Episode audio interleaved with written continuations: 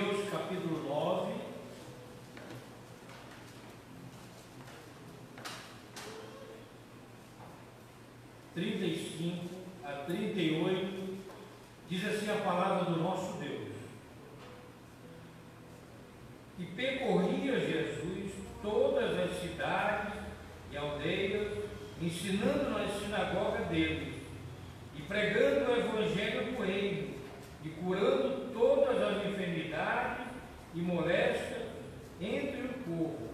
E, vendo as multidões, teve grande compaixão delas, porque andavam cansadas e desgarradas, como ovelhas que não têm pastor. Então disse aos seus discípulos: A seara é realmente grande, mas pouco os ceifeiros. Rogai, pois, ao Senhor da seara que mande os ceifeiros para a sua seara. Que Deus, amados irmãos, possa abençoar a sua palavra lida em nossos corações. Vamos ter uma oração com a nossa irmã Giane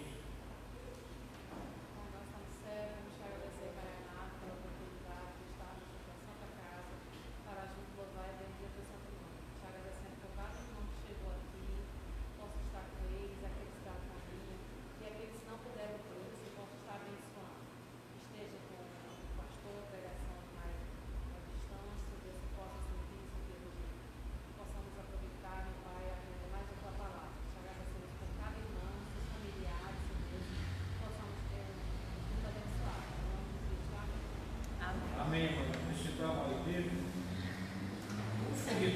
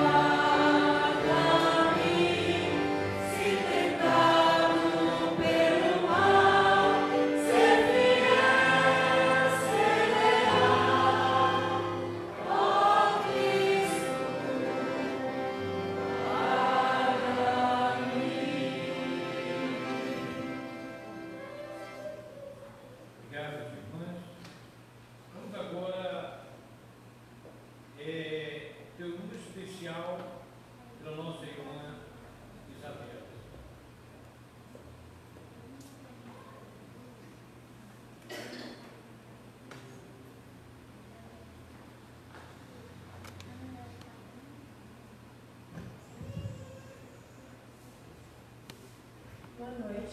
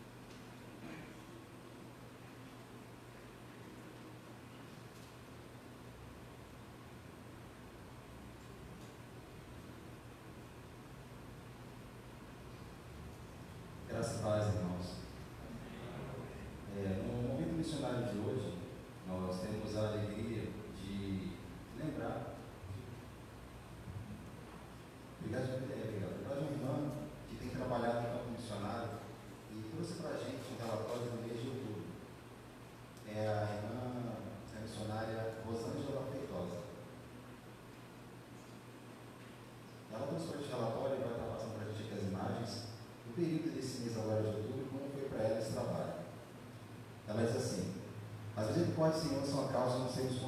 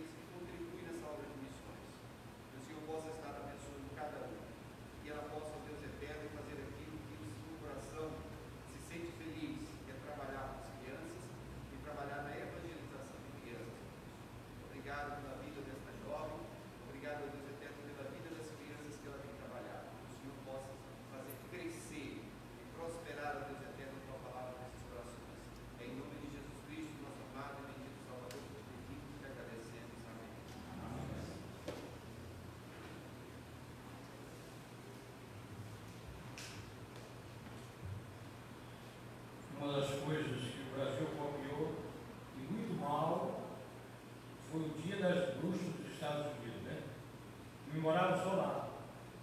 O Brasil começou a proliferar né, os cursos de inglês.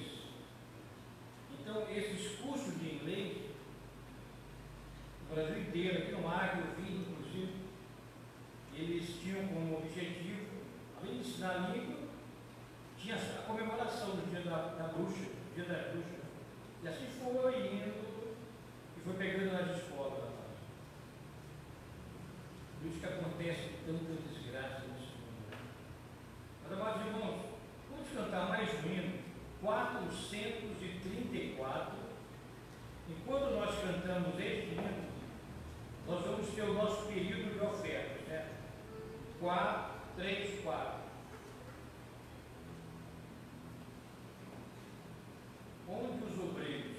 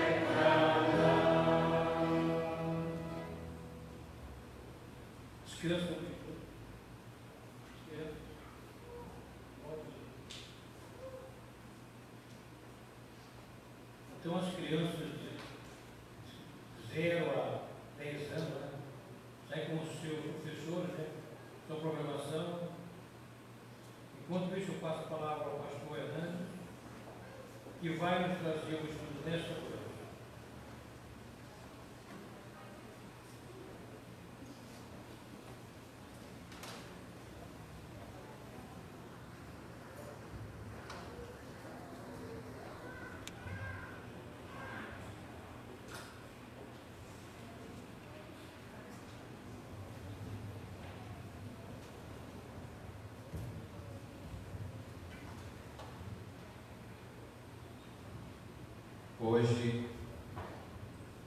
dia 31 de outubro, dia da Reforma Protestante, que aconteceu nessa mesma data, em 1517. E é isso que a gente deve pensar mais, né? Não é nem tanto no dia das bruxas, mas eu gostei da fala dos irmãos Felipe e Adiel para alertar o povo de Deus porque infelizmente o Brasil gosta de copiar culturas ruins, né, práticas de outros países.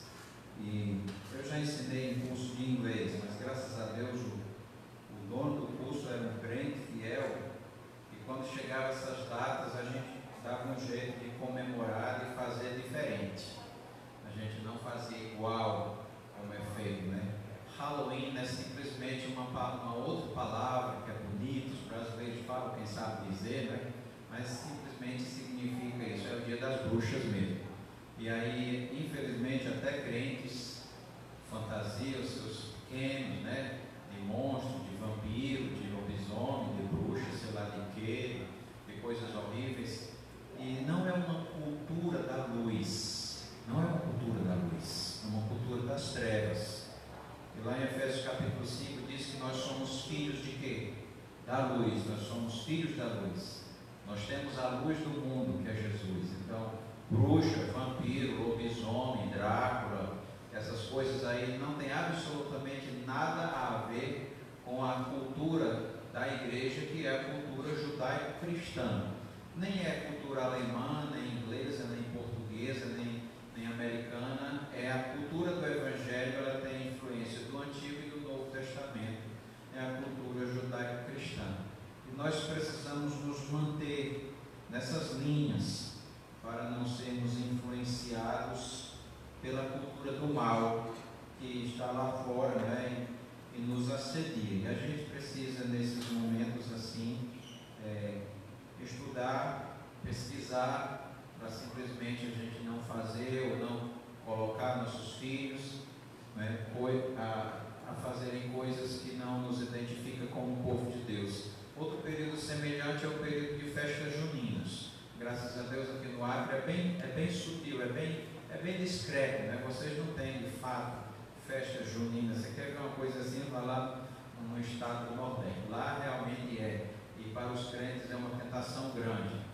Então, mas mesmo assim a gente vê, às vezes, os pais fantasiando seus filhos com roupinha de caipira, não sei o que mais lá. Então, isso nada mais é do que influência do mundanismo. Então, nós precisamos ter cuidado para não nos influenciar, porque o povo de Deus, mesmo que para o mundo pareça ser, somos, chamados de fundamentalistas religiosos, de tradicionais religiosos ou arcaicos ou coisas assim, nós somos o povo de Deus separado e santificado, como nós vimos hoje de manhã, em 2 Timóteo capítulo 2, que diz, apartai-vos da iniquidade de todo aquele que professa o nome do Senhor. Então nós professamos o nome de cristão, de filhos de Deus, e tem que haver uma distinção. Se não é para ser diferente, se não é para ser distinto, então para que ter conversão, né? para que ter arrependimento, se nós vamos ser igual ao mundo, então não vai, não vai fazer nenhum sentido. Né?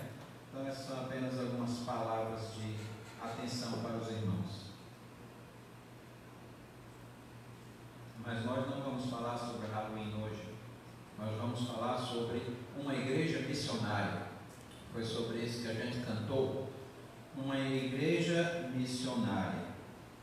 É da igreja, povo de Deus, que saem os missionários missionários como a irmã Rosângela Feitosa, me lembro bem quando ela ainda estava no seminário né, e começou a sua peregrinação de levantar o sustento, Criselite também, lembro bem, né? essas meninas tão corajosas e muitos homens de Deus que começaram a visitar as igrejas como o missionário Heron e outros mais, para assim serem enviados ao campo missionário. Eles saíram de uma igreja, eles foram apoiados por uma igreja, pelo povo de Deus. É da igreja também que saem os pastores, vocacionados a pastorear o rebanho de Deus. Né?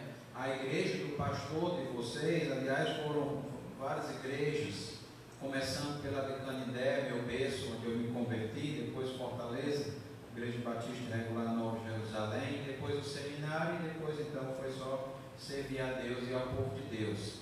Mas em tudo isso tem a igreja.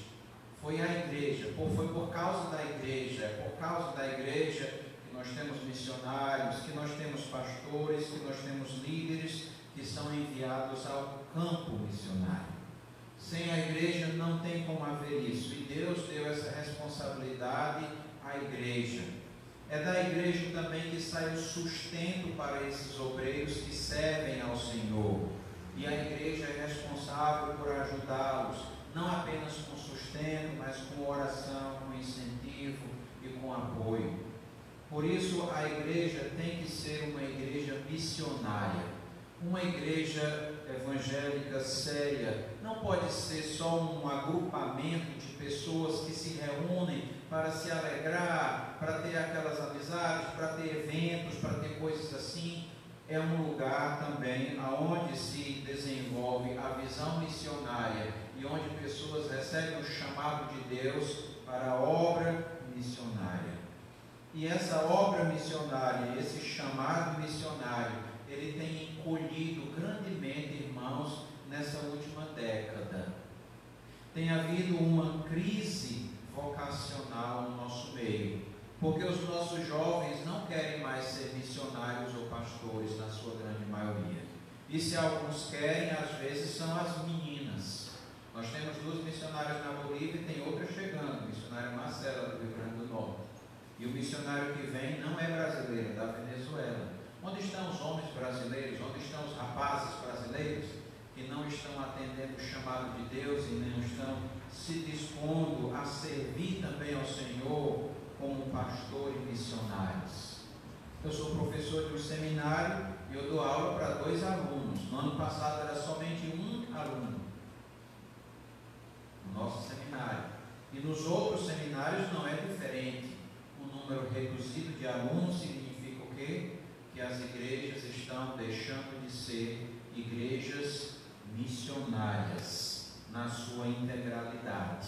Não é apenas ajudar, não é apenas contribuir, é do nosso meio que devem sair os obreiros, os pastores, os missionários, as pessoas dispostas a irem, a levarem a palavra da cruz ou a alimentarem aquele rebanho já formado que são os pastores. Nós temos um exemplo de uma igreja assim, que era a igreja na cidade de Antioquia, nós vimos hoje de manhã que Antioquia era a terceira cidade mais importante do Império Romano. Era a cidade de Roma, capital, depois Alexandria e então Antioquia. Era uma cidade cosmopolita que tinha cidadãos, pessoas de diversas nacionalidades, culturas e línguas, mas também várias religiões, vários deuses eram adorados, todo o panteão grego, todos os deuses gregos, a Diana dos Efésios, e muitos outros deuses, haviam templos, além do culto ao imperador, mais na frente também aconteceu, né? não agora nesse período em que nós estamos estudando Atos, no, no, no período da história, mas mais à frente, quando a perseguição se tornou mais acirrada. Então era uma igreja, uma cidade uh, num ponto estratégico para se espalhar a palavra de Deus por causa do grande número pessoas de outras nações que ali estão. Nós temos um exemplo de um trabalho missionário assim, que foi iniciado pelo missionário Isaías, aquele que veio aqui. O missionário Isaías ele foi missionário em Cabo Verde, na África. Então, naquela época, no, na cidade de Redenção, no Ceará, foi criada a Unilab, que é a Universidade da Lusofonia Afro-Brasileira, mais ou menos isso. Talvez tenha mais outras palavras hoje. Mas é uma universidade de estudantes de língua portuguesa de todos os países, então de vários países do mundo. Então, para lá foram vários africanos. Os africanos começaram a chegar. Então, o pastor Isaías teve a visão de começar um trabalho em redenção e lá evangelizar os, os vários alunos africanos que vinham para aquela cidade e depois dali saírem para suas cidades, muitos deles já convertidos. E graças a Deus esse trabalho tem tido muito sucesso com a evangelização destes jovens africanos que vêm estudar no Brasil.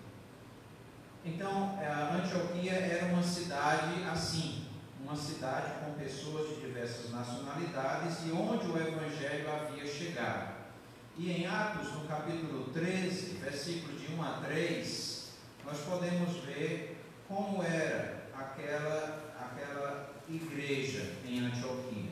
Vamos ficar de pé para esta leitura, são três versículos Atos 13, de 1 a 3, uma igreja missionária, que diz assim: Havia na igreja de Antioquia profetas e mestres, Barnabé, Simão, Simeão, por sobrenome Níger, Lúcio de Sirene, Manaém, Colácio de Herodes, o tetrarca e Saulo.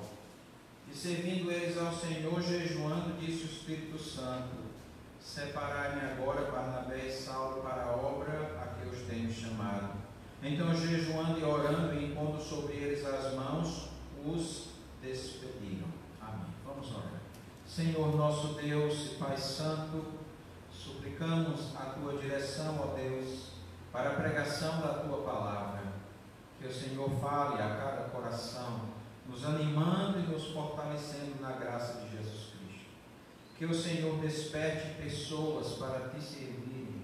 Que o Senhor chame homens e mulheres para servir ao Senhor na tua seara.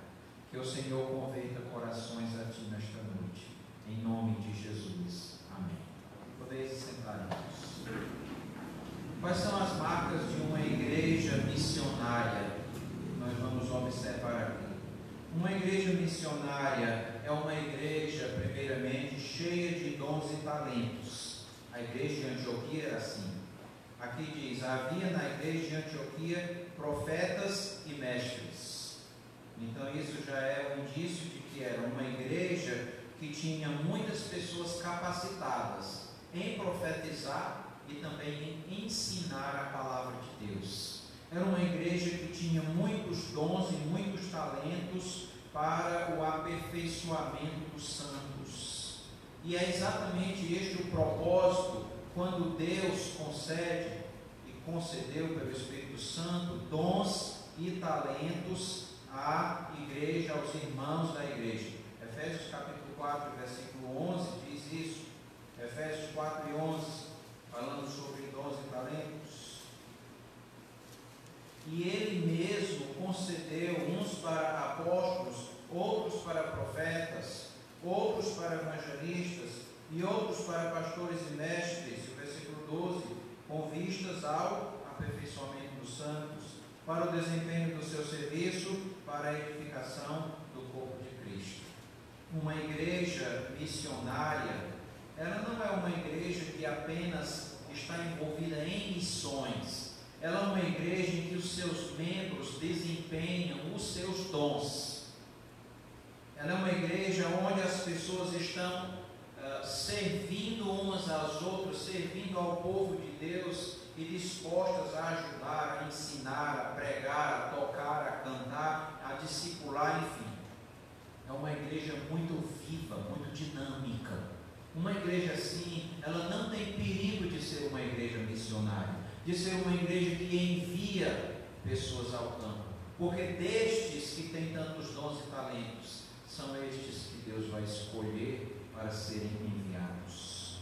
Mas o diabo, o inimigo de nossas almas, ele procura atingir exatamente as pessoas mais talentosas e capacitadas da igreja para que elas não façam nada na obra de Deus e sejam meros espectadores e se tornem pessoas que apenas vão assistir aos cultos e não prestar o culto a Deus, que não têm responsabilidade com a obra de Deus, que não se envolvem na obra do Senhor, elas não estão dispostas a servir. O Espírito Santo, ele concedeu aos crentes vários dons, com o propósito de que os santos, ou os crentes, os discípulos de Jesus, sejam aperfeiçoados, ou eles cresçam em maturidade, através da ajuda daqueles outros que são os mestres ou professores. Uma igreja missionária é uma igreja dinâmica e cheia de dons e talentos. Ela também é uma igreja bem doutrinada, porque aqui diz que haviam mestres. Mestres. Existe convicção e existe também identidade. Se uma igreja tem bons ensinadores que respeitam a palavra e ensinam a palavra com seriedade e honestidade, esta igreja adquire convicção e identidade. E nós temos uma identidade. Talvez você nem saiba, mas nós somos batistas. E dentre os batistas, nós somos batistas regulares. Quer dizer isso? É que nós nem somos bons nem ruins? Não, isso seria ignorância a uma pessoa afirmar assim. Eu espero que você nunca tenha dito ou pensado, ah, então nós nem somos bons e nem ruins, nós somos regulares. Não, essa é ignorância de gente que não estuda e não olha o dicionário. Regular significa conforme os padrões, conforme as normas. É o que significa quando você, por exemplo, é parado por um guarda e ele diz: sua documentação está regularizada. Quer dizer que você nem é bom nem é ruim? Não, quer dizer que você está ok. Aí você pode passar, não vai pagar multa, porque você está regularizado. Então vem daí o nome regular. Essa é a nossa identidade. Nós não somos um grupo pentecostal, nem carismático, nem neopentecostal. Nós somos uma denominação fundamentalista e tradicional, dentro do grupo batista, que são os batistas regulares. Esta é a nossa identidade. Nós temos um conjunto e um grupo de doutrinas sistematizadas e organizadas, que é interessante você conhecer. E isso tudo é resultado de quê? Dos mestres, daqueles que ensinam. Porque o povo de Deus adquire convicção quando estuda a palavra de Deus. O conhecimento da palavra de Deus tanto nos aproxima de Deus, como nos ajuda a conhecê-lo, como também nos dá convicção de quem nós somos de saber explicar a nossa fé. Né? Se alguém perguntar para você, por que você é batista regular? O que significa regular? Eu espero que você entenda, né? explique com essa ilustração que eu usei, para que as pessoas não, não usem daquelas brincadeiras né? desagradáveis que refletem simplesmente falta de conhecimento. Uma igreja bem doutrinada significa também que ela se mantém longe do pecado e que nos fortalece para vencer as tentações pelo conhecimento da palavra de Deus. Por isso é necessário ler, estudar, ouvir a palavra, ouvir pregações, ouvir a pregação de bons pregadores, bons pastores, para que do nosso meio saiam evangelistas, missionários, pastores, pessoas dedicadas com chamado para a obra do Senhor. Uma igreja missionária, além de ser uma igreja que tem muitos dons e talentos, é também uma igreja bem doutrinada. Uma igreja que sabe explicar a sua fé. E você deve saber explicar bem a sua fé. Mas uma igreja missionária também é uma igreja que exercita o serviço e o jejum. Versículo 2 diz assim: E servindo eles ao Senhor e jejuando, servindo eles ao Senhor. Uma igreja ocupada no trabalho de Deus. Deus ele não nos chama para, eu, aliás, ele não chama para a sua obra é, exclusivamente pessoas que não fazem nada na igreja, pessoas desocupadas. Ele não chama pessoas preguiçosas, pessoas sem compromisso e sem responsabilidade. Pessoas que aparecem uma vez perdidas na igreja, quase como se fosse um visitante. Não, Deus não vai chamar essa pessoa, porque essa pessoa não está capacitada para a obra do Senhor. Ela talvez nem leia a sua Bíblia, nem tem contato com as Escrituras. Na verdade, não tem um conhecimento adequado, nem um preparo adequado para ser chamado para a grande obra. Quando Jesus chamou seus apóstolos, eles estavam ocupados. Os primeiros, Pedro, Tiago e João, estavam pescando, trabalhando. E Jesus disse o quê? Vinde após mim, e eu vos farei pescadores, mas de homens.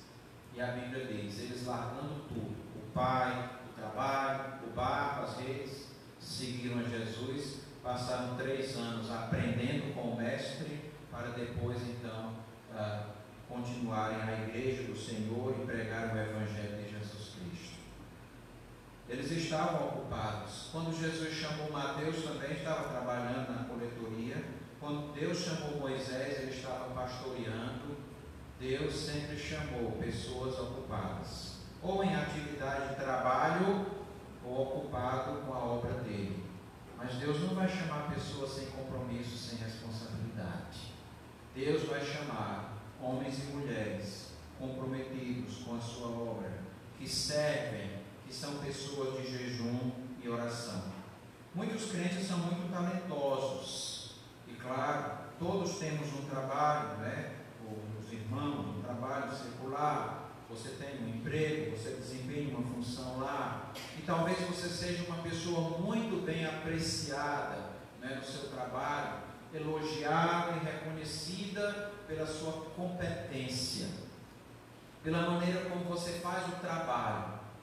Mas será que na igreja você tem a mesma disponibilidade para servir aos santos, para servir ao povo de Deus?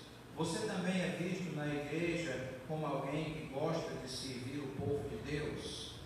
Ou é alguém ausente que apenas vem para escutar e ver como são as coisas, mas não está envolvido na obra de Deus? Uma igreja missionária é uma igreja onde as pessoas exercitam o serviço e o jejum.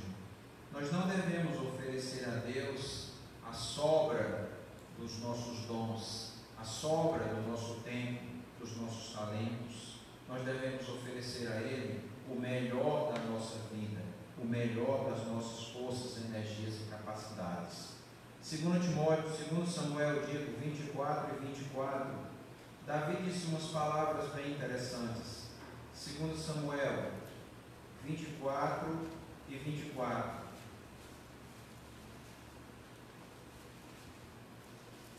No final do livro, segundo Samuel 24 e 24, diz assim: Porém o rei disse a Araúna: Não, mas eu te comprarei pelo devido preço, porque não oferecerei ao Senhor, meu Deus, holocaustos que não me custem nada.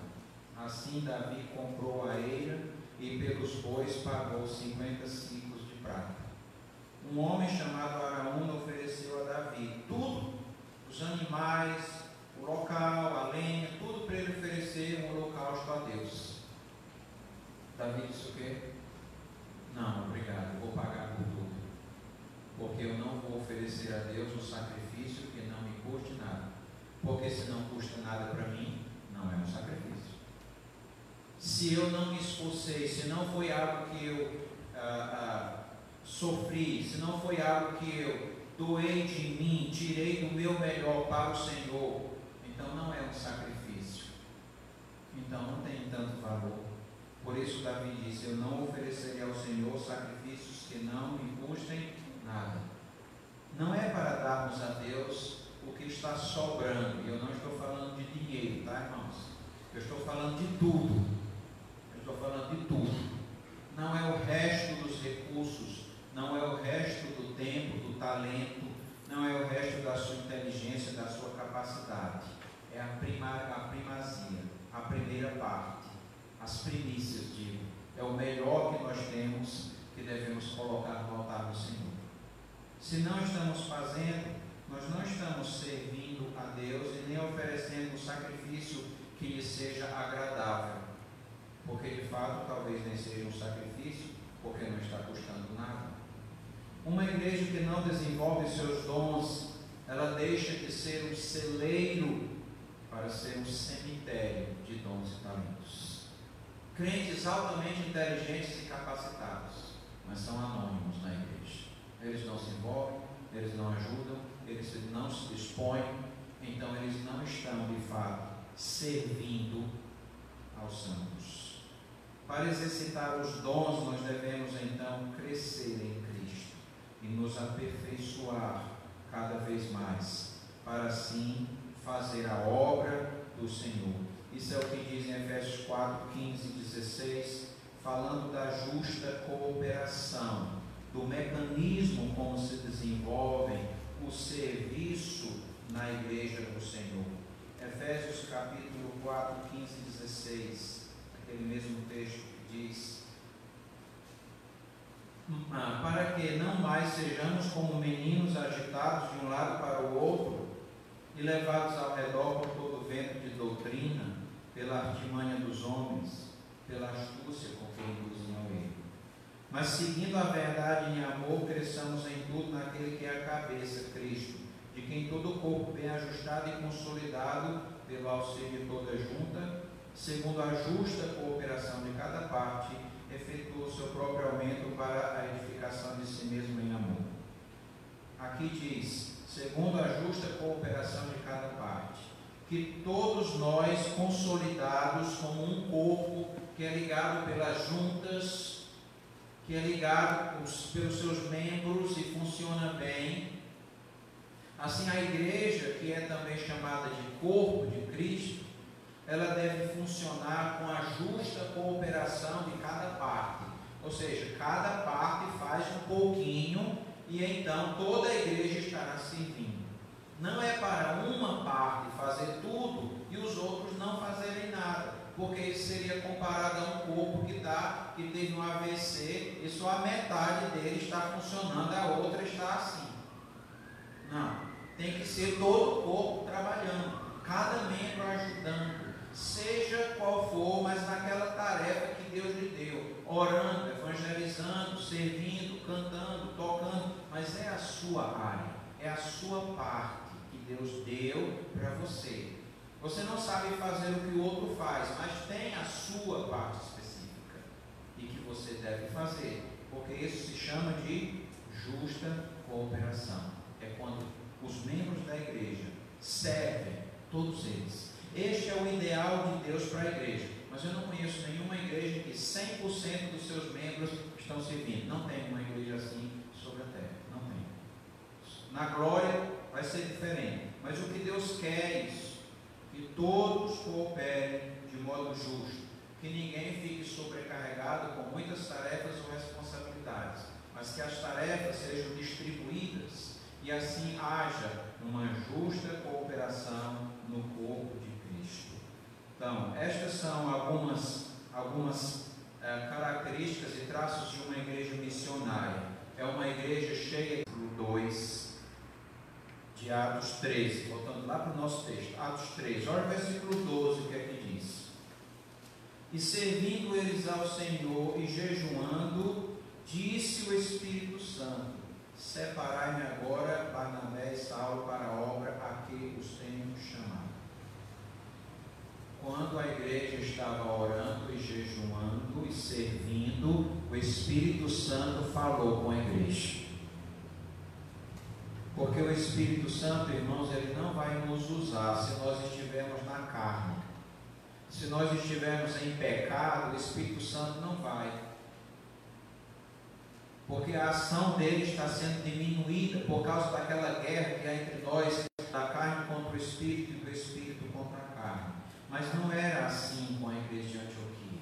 Era uma igreja em que eles serviam, oravam e estavam jejuando. E o Espírito Santo falou para a igreja, dizendo: Separai-me. Alguns na igreja de Deus são chamados para servir exclusivamente ao Senhor.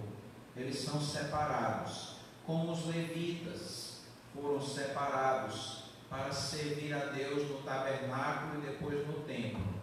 As onze tribos tinham seus trabalhos normais, mas a tribo de Levi era mantida pelas onze tribos para servir a Deus e fazer todas as coisas pertinentes à adoração a Deus, desde o sacrifício até os louvores, o canto, a execução dos instrumentos, a montagem e desmontagem do tabernáculo, o transporte, a logística, todas as coisas somente os levitas podiam fazer. Eles não tinham outro trabalho. Foi daí que veio o princípio de que na igreja, quem não é chamado para a obra de Deus, para ser pastor ou missionário, sustenta quem foi chamado, contribui para quem foi chamado, para que ele não tenha que trabalhar também no serviço secular, para assim diminuir a sua dedicação na obra de Deus. Foi daí que veio este princípio. Todos os crentes têm o seu trabalho, eles trabalham para a glória de Deus, são funcionários exemplares, são pessoas que dão bom testemunho, eles estão lá também evangelizando, mas eles não foram chamados para o ministério, nem todos são chamados. O Espírito Santo separou aqui dois homens dentro da igreja de Antioquia, Barnabé e Saulo, para a obra que ele tinha designado para eles. E assim Deus chama pessoas de dentro da sua igreja. É um rapaz, é uma moça, é um casal, que Deus toca no seu coração e que ele sente o chamado para se preparar para servir ao Senhor na sua obra. Que, que a igreja vai fazer? A igreja vai sustentar, como as, as 11 tribos sustentavam a tribo de Levi, para que se dedicassem ao ministério e fossem separados para a obra que o Espírito Santo os designa. É o Espírito Santo que separa e que escolhe segundo a sua vontade. E isso não depende dos critérios humanos e materiais, porque ele enxerga onde nós não podemos ver. Ele enxerga o coração de cada pessoa. E assim ele escolhe com estes critérios, baseados no coração daquela pessoa. O Espírito Santo então escolheu Barnabé e Saulo, porque a obra de Deus é conduzida por quem? Pelo Espírito Santo. É Ele que conduz a obra do Senhor. Essa igreja é o povo de Deus. E quem conduz essa obra é o Espírito Santo. É Ele que nos dá entendimento pelas Escrituras. É Ele que nos mostra o caminho que nós devemos seguir. É Ele que nos dá a visão, as necessidades, onde devemos trabalhar, onde devemos enviar um missionário, sustentar um missionário ou iniciar uma nova igreja. É o Espírito Santo que faz isso. Mas para que a igreja sinta isso, essa igreja precisa estar em jejum e oração. Esta é a igreja cheia do Espírito Santo. É a igreja missionária. Se Deus tem chamado você, e se você já pensou sobre isso, você deve orar e esperar o tempo certo de Deus. Mas você não deve tirar isto do seu coração. Esta visão e este pensamento de servir exclusivamente ao Senhor. Pense sobre isso. Isto é muito importante. E a palavra de Deus diz: se alguém almeja o episcopado, o que é que tem? Excelente, excelente obra almeja. Ser pastor não é humilhação, ser missionário não é humilhação. A Bíblia diz que é uma obra como? Excelente. É uma obra excelente. Não, mas ele vai sofrer. O meu filho vai sofrer se ele for pastor missionário. E professor não sofre, não. Advogado não sofre. Nem médico, nem enfermeiro sofre. Nem administrador de empresa sofre. E biólogo sofre. Todos os profissionais sofrem. Então, se é para sofrer, sofra como obreiro de Deus. Sofra como alguém que é chamado para a obra, porque você estará trabalhando com uma obra de resultados eternos. Todos estes profissionais, eles têm a sua importância, mas nenhum deles estão trabalhando para o reino de Deus. Não, é, não estou dizendo que é mal, eu estou dizendo que ser pastor ou missionário está envolvido com a obra de Deus, você estará envolvido exclusivamente com uma causa que é celestial e a única que é assim, cujos investimentos e resultados são eternos. Isto é sem igual. Isto é uma bênção, é um privilégio. Vai ter sofrimento e vai ter dificuldade, porque a obra de Deus nunca é feita né, sem essas devidas Uma igreja missionária também é, irmãos, uma igreja que, por fim, envia obreiros. É uma igreja que envia obreiros. Então o que aconteceu? Versículo 3. Então, jejuando e orando e impondo sobre eles as mãos, os despediram. Versículo 3. A igreja ora, a igreja jejuma e depois ela sabe que é da vontade de Deus para enviar aqueles dois irmãos que o Espírito Santo separou para a sua obra.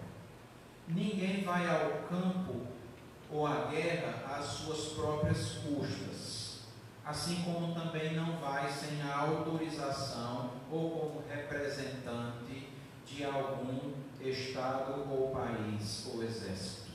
Igualmente os obreiros, eles não são enviados ou eles não podem dizer eu vou. Não, alguém tem que enviar. Quem vai enviar? A igreja de Deus vai enviar. Isso é o que significa impondo sobre eles as mãos. Significa dar um significa compromisso, significa responsabilidade, significa delegar autoridade, significa dizer nós aprovamos. É quando a igreja envia obreiros. É quando ela reconhece o chamado de Deus na vida de uma pessoa. Eu me lembro há muitos anos atrás que o meu pastor em Fortaleza, o pastor Ivaldo, dizia assim: Hernandes, se uma pessoa não serve na sua igreja, não tem condição mínima dessa pessoa ser chamada para servir a Deus. Porque o chamado começa quando você serve na sua igreja. Se você é uma pessoa anônima na igreja, não ajuda, não faz nada, de repente você diz, pastor, eu quero ser missionário, eu quero ser pastor. Como se você nunca evangelizou, você nem vem para os cultos, não faz nada e já quer ser pastor. Deve ter alguma motivação errada por aí. Porque Deus vai chamar os que estão envolvidos com a sua causa, envolvidos com a sua obra. Então, alguém que é chamado é alguém que está servindo ao povo de. Mas é preciso escutar a voz de Deus. E a voz de Deus não virá através de um anjo, nem através de visões, nem de profecias, porque não existe mais. Ela vai vir através da aprovação da igreja. Ela vai vir quando o povo de Deus disser e reconhecer em você o chamado. Se o povo de Deus não reconhece, tenha paciência e espere até que isso aconteça, porque é muito importante que a igreja perceba esse garoto, ele pode ser um pastor missionário. Essa menina, essa moça, pode ser uma boa missionária. Se a igreja reconhece isso, já é Deus falando com você. Uma igreja rica para com Deus, irmãos, é uma igreja que envia e que prepara obreiros. É uma igreja dinâmica, cheia de dons e talentos, que está servindo, que está orando, jejuando, que está fazendo a obra de Deus, exercendo cada um a sua parte, e dali o Espírito Santo vai dizer: separa-me fulano e fulano, porque eu tenho uma obra especial para ele. É do nosso meio que o Espírito Santo vai chamar pessoas, como ele já chamou, pastores e missionários que já estão no campo, ou alguns que até já foram para a glória. Mas é daqui que Deus chama as pessoas para a sua obra. Uma igreja missionária é como? É uma igreja cheia de dons, de dons e de talentos. É uma igreja bem doutrinada. Cada pessoa sabe defender a sua fé, sabe explicar por que crê em Jesus. É uma igreja que exercita o serviço e a oração e o jejum. É uma igreja cuja obra é conduzida pelo Espírito Santo e que envia obreiros. Nós somos essa igreja. Nós somos uma igreja sim. Você deve responder. Você é um crente que tem visão missionária. Por que é um crente que tem visão missionária?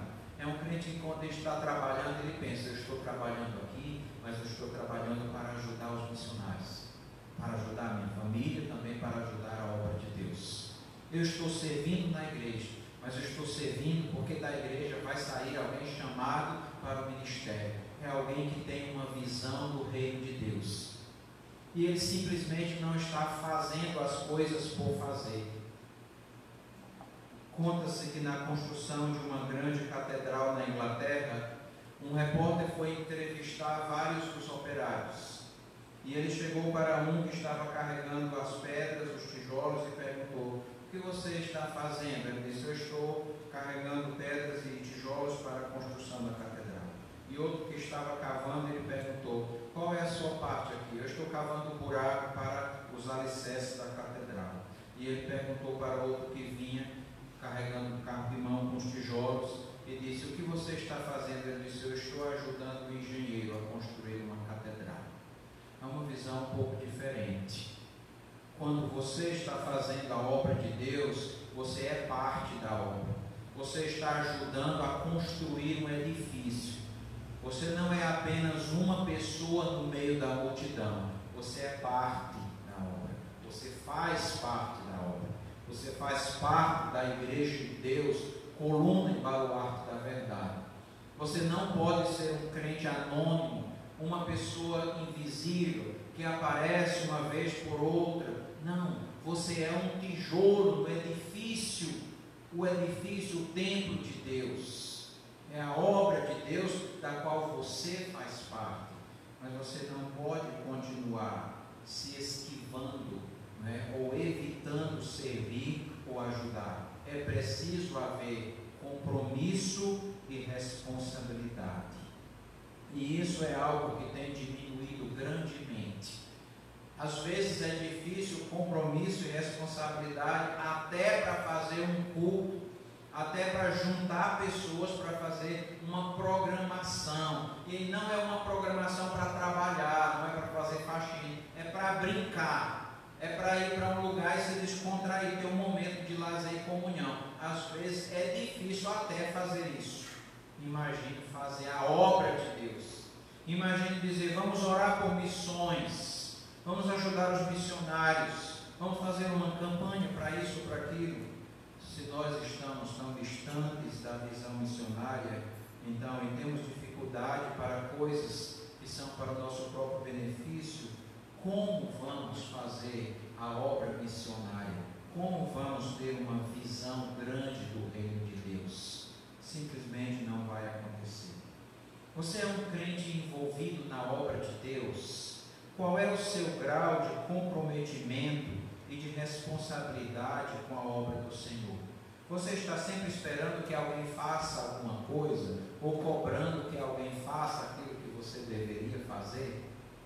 Mas isto não está certo, porque não é justa a cooperação. Todos os crentes precisam se envolver na obra do Senhor. Amém? Oremos. Senhor nosso Deus, obrigado pela tua palavra. Ajuda-nos, ó Deus, a sermos uma igreja missionária segundo os teus ensinos, Senhor. Que haja no nosso meio pessoas dedicadas, cheias de dons e talentos, usando tudo isso para a edificação do teu povo. Que haja, Senhor Deus, no nosso meio esse dinamismo que havia na igreja de Antioquia um povo cheio do Espírito Santo, Senhor.